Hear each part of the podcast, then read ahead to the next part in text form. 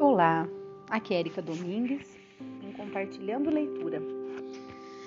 Nós estamos lendo o livro de Mário Sérgio Cortella, A Sorte Segue a Coragem, Oportunidades, Competências e Tempos de Vida. Bom, antes de eu iniciar a leitura, eu só gostaria de compartilhar com vocês um momento bastante difícil que estou passando na minha vida. Faz cinco dias que a minha mãe faleceu por isso que eu não consegui gravar nenhum episódio nesses últimos dias.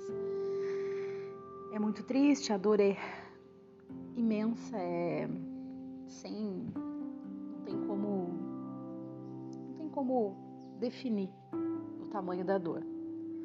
Mas a certeza de que ela agora ela tá bem, sem dor, sem sofrimento, em paz, é o que conforta a gente, o que dá alento. Seria egoísmo, né, da nossa parte querer que ela ficasse com a gente a qualquer custo, né? com sofrimento. Isso nunca seria totalmente egoísmo e eu sei que nesse momento ela está muito bem ao lado do Pai, do nosso, né, nosso Senhor e está simplesmente descansando né, de todo de todo o sofrimento que de certa forma ela acabou tendo nos últimos tempos, seja com a doença ingrata que é o câncer que ela estava tratando, seja com depois com o Covid que ela acabou pegando.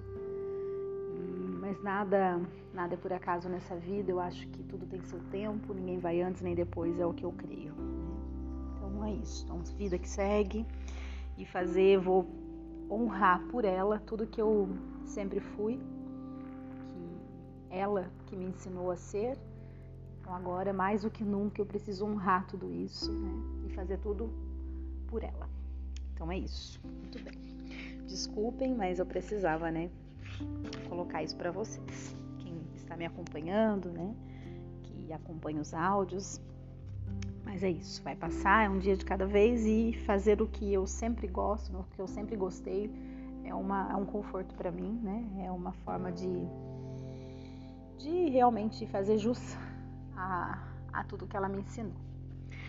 Então vamos continuar aqui. Hoje nós vamos ler o capítulo 4, que tem o título A Pessoa Certa no Lugar Certo, na Hora Certa. E eu vou fazer uma citação de Mahatma Gandhi, discurso. O medo tem alguma utilidade, a covardia não. Muito bem. É isso aí, né? não podemos ser covardes frente ao que a vida nos coloca. Então vamos continuar. Vamos fazer, né, iniciar este capítulo 4 deste livro que nós estamos lendo. Então vamos lá. É relativamente comum ouvir o comentário: aquela pessoa tem uma sorte danada. Olha como as coisas dão certo para ela.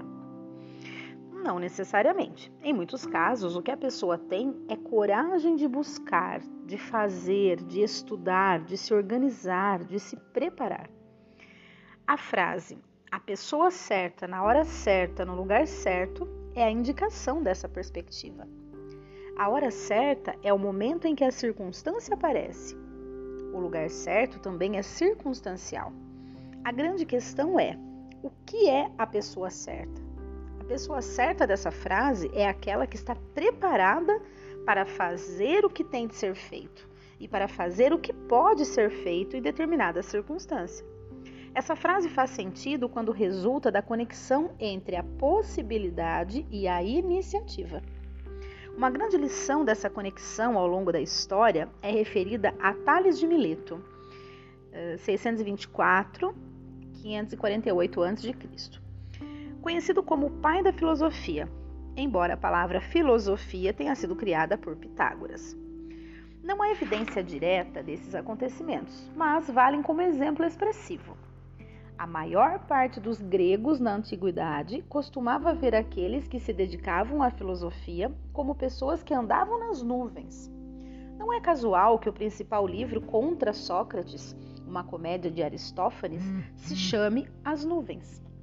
Apesar de a filosofia ser vista como uma área abstrata própria de lunáticos, Tales enriqueceu numa atividade econômica de produção de alimentos. No século IV a.C., havia muitas azeitonas na Grécia, como há até hoje. Para saber o tamanho da produção de azeitona no ano seguinte e calcular quantos lagares seriam necessários para armazenar o produto, a consulta era feita aos deuses. E, quase como a inauguração do pensamento filosófico, Tales, que era um estudioso da matemática, decidiu fazer uma leitura mais racionalizada da realidade, isto é, ir além do pensamento mítico. Em vez de apenas consultar os deuses, ele fez o que nós chamaríamos agora de uma série histórica. Este ano teve bastante azeitona, com tais condições climáticas. Choveu nesse período, os ventos sopraram desse modo. Enfim, a partir da observação dessas variáveis, compôs um panorama. Contrariamente àqueles que haviam consultado os deuses, ele vislumbrou uma grande safra de azeitona no ano seguinte. Investiu, investiu fortemente na aquisição de lagares, silos, barris. A produção estourou, ele pôde estocar e enriqueceu. Tales foi capaz não apenas de orar ou de só apelar para as forças sobrenaturais, mas de identificar sinais para a, para a ocorrência de determinados fenômenos, o que foi absolutamente decisivo para colher bons resultados. Não daria para afirmar que Tales acertaria em cheio, mas havia uma grande probabilidade de êxito pelo estudo que realizou. Algumas ciências procuram fazer a previsão, a previsão, caso da meteorologia elas não são infalíveis, mas têm um nível de acerto alto. Algumas vezes, ao final de uma palestra, alguém, na intenção de me elogiar, acaba me ofendendo sem perceber. A pessoa fala: Cortella, você tem o dom da palavra. Ao dizer isso, ela está sugerindo que eu não tenho mérito algum, nenhum, que não fiz esforço nenhum, que Deus me chamou, vem aqui, você vai falar em público. Claro que não. Faz mais de 60 anos que estou na escola como aluno e professor. Para escrever mais de 30 livros, eu tive de ler mais de 10 mil obras na minha vida. Cada dia estou numa cidade, conhecendo, conhecendo, conversando, aprendendo, dando entrevistas, ouvindo questões. Eu erro, acerto, procuro. E a pessoa diz: Você tem o dom da palavra. Claro que gosto de elogio. Ela pode dizer: Você fala bem. Mas dizer que eu tenho o dom não é a expressão mais adequada. Gente, eu vou fazer um parênteses aqui. Eu acho que eu, eu fiz muito isso no, livro, no primeiro livro do Cortella que eu li e eu vou acabar fazendo também, que eu acho que tudo na vida a gente tem que ter a nossa, o nosso posicionamento, a nossa opinião, independente daquilo que está sendo afirmado num livro. Né? O livro ele tem que trazer para a gente clareza, tem que trazer insights para você refletir, né? conhecimento, claro. E a gente tem que ter nos conhecer também, né? E, e eu digo para vocês que eu não concordo com, essa, com esse posicionamento dele, né? É claro que ele estudou absurdamente, que ele tem toda essa, essa, essa busca por conhecimento durante toda a vida, né? O que realmente resulta num resultado muito bom, é óbvio. Mas por que não ter também um dom? De repente ele poderia ter, sim, feito tudo isso, né? De estudo, de procurar, de tudo ter a, a excelência que ele tem por não ter um dom, né? Muita gente quer muito, mas não tem esse dom, esse talento. Eu acredito muito nisso, né? E nós recebemos sim dons e talentos de Deus. Eu creio muito nisso, né? Então eu discordo desse, do autor nessa parte de que, né, é, não aceita, né, que seja dito que ele tem o dom. Eu acredito muito que ele tem o dom, sim. E também de nada adiantaria ele ter o dom e não praticar, e não estudar, e não colocar isso, e não, e não realmente dar a, fazer a parte dele, né? Eu acho que tudo na vida nós temos que fazer a nossa parte. Então ele faz, ele fez e faz com maestria a parte dele. Então isso é indiscutível. Ele realmente sim estudou muito, é, buscou todo esse conhecimento, dedicou a vida para isso, e é óbvio que ele vai ter bons resultados por conta dessa persistência, né? Dessa disciplina dele. Agora, dizer, né, eximir, qualquer questão de dom, eu acho um tanto quanto drástico né, radical. Então, eu não concordo. Essa é a minha opinião, tá bom? Vamos continuar. Eu não tenho dúvida de que fui abençoado pela possibilidade de falar em público, mas eu tive de pegar esse dom e desenvolvê-lo. Aí sim, aí eu concordo com ele, tá vendo? Então ele, ele deu uma, uma melhorada aqui na, na maneira como colocou, né? Então eu tive de pegar esse dom, então ele acredita assim que ele possa ter sido abençoado com esse dom e desenvolvê-lo. Ótimo, isso eu concordo plenamente. Não foi uma coisa automática. Faz mais de 40 anos que sou professor. Atuo em espaços de comunicação, falo em rádio, em televisão, em palestras, em sala de aula, e isso exige esforço. Sempre me perguntam e serve para exemplificar o conceito. Como essa trajetória começou? Muito bem, ele vai contar aqui pra gente como essa trajetória dele começou. Nasci em Londrina, no norte do Paraná, e minha família mudou-se para São Paulo em 1967, numa sexta-feira. De formação católica, fomos à missa no domingo. Eu, caipira, sentei logo no primeiro banco, maravilhado com uma igreja grande e com cenários para mim inéditos. Naquele ano, a Igreja Católica começou a incrementar a modificação do culto até então, a missa era rezada em latim, com o padre de costa para os fiéis, e somente ele e o coroinho ocupavam o altar. A partir daquele ano, o Concílio Vaticano II orientou que a missa fosse no idioma nacional, com os sacerdotes de frente para os fiéis e com a participação de leigos nas leituras no altar. Pois bem, eu estava sentado no primeiro banco aos 13 anos de idade.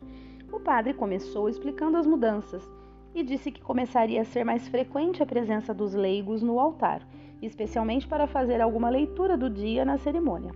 De supetão apontou para mim e disse: Menino, venha ler para nós. Eu tinha duas possibilidades: sair correndo, que era o meu desejo naquele instante, ou subir e fazer. Mesmo assustado, eu decidi subir. E o padre me deu um texto, que para meu azar era uma epístola de Paulo aos Tessalonicenses. Já tropecei aí. Ao começar a ler, outra grande bobagem, segurei o papel. A folha tremulando revelava todo o meu nervosismo. E quanto mais o papel tremia, mais eu tremia. Quando terminei, nem me lembrava do que havia lido. Na missa do outro domingo, sentei lá no fundo da igreja. E o padre voltou a explicar que haveria sempre a leitura feita por um leigo. Lá de cima olhou para mim e disparou: "Menino, você que leu na semana, você que leu na semana, vem aqui". Eu fui. No culto seguinte eu já havia me preparado. Na véspera eu passara na igreja para saber qual seria a leitura. Na missa posterior eu já estava gostando. No quinto domingo eu sentava na frente, pronto para ser chamado. Depois comecei a ler na missa das oito, das nove, das onze, do meio-dia, e faz mais de quatro décadas que falo em público. Olha que sorte tenho Cortella, não é? Sei que não sou capaz de fazer algumas coisas, a menos que me prepare muito bem para fazê-las. E isso requer também preparar a coragem. Eu não dirijo nem sequer tenho carteira de motorista. Muitas pessoas me perguntam se eu tenho medo de dirigir. Costumo responder que espero que qualquer motorista tenha medo de dirigir, para que tome cuidado com a condição, condução do veículo. O que a pessoa geralmente está querendo perguntar é se eu tenho pânico de dirigir. Afinal, medo é um estado de alerta. Pânico é uma incapacidade de ação. Será que eu tenho pânico de dirigir? Não, eu não gosto. Mas eu sei que quem passou por um centro de formação de condutores foi movido por um desejo imenso de fazer aquilo, a ponto de superar situações em que o medo se aprofundou. Apesar de não dirigir, comecei a aprender em determinado momento da vida. A primeira vez que fui movimentar um carro, eu tremia e minha perna não parava no lugar. Mas quem dirige, aos poucos, vai construindo essa competência. Não tenho pânico de dirigir. Eu simplesmente não gosto. Mas se eu fosse fazê-lo, precisaria passar por todo esse processo de aprendizado, que não é automático. Afinal, ninguém pega o veículo e já sai por aí circulando. A sorte segue a coragem, desde que a coragem seja competente. É recomendável alertar que coragem não é impulsividade. A força da coragem está na audácia, Ser impulsivo, impetuoso, leva ao insucesso, muito mais vezes do que quando há planejamento e preparação. Por essa mesma perspectiva, uma pessoa cautelosa não é covarde, mas aquela que prepara a coragem e a ação. Uma pessoa covarde é a que não tem ânimo sequer para tentar, porque o primeiro passo já assusta imensamente. Quando eu falo que a sorte segue a coragem, não se trata de uma sorte esvaziada de perícia, de habilidade, de competência.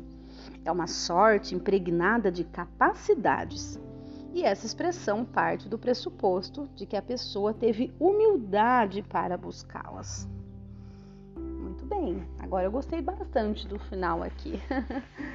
é, desculpem até a minha impulsividade né, em dar a minha opinião antes mesmo que ele finalizasse a linha de raciocínio dele, o que finalizou com muito mérito, né, com muita competência, como é do Cortella. Mas eu me senti ali no ímpeto realmente de expor a minha opinião, porque ele até aquele presente momento, ele tinha sido bastante enfático em relação a não aceitar que, que ele tivesse um dom, né?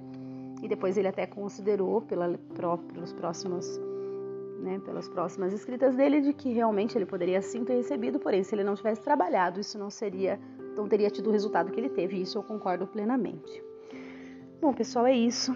Quero de, agradecer demais aí a paciência e a compreensão nesse momento que eu estou passando, mas gostaria de compartilhar com vocês que isso foi muito bom para mim. Eu comecei a leitura, vocês podem até perceber, eu vou até ouvir depois no meu áudio, com um determinado tom de voz e estou terminando com outro. Então, realmente fazer aquilo que nos faz bem nos alivia de qualquer dor, né? Então, um grande abraço a todos e até o próximo áudio.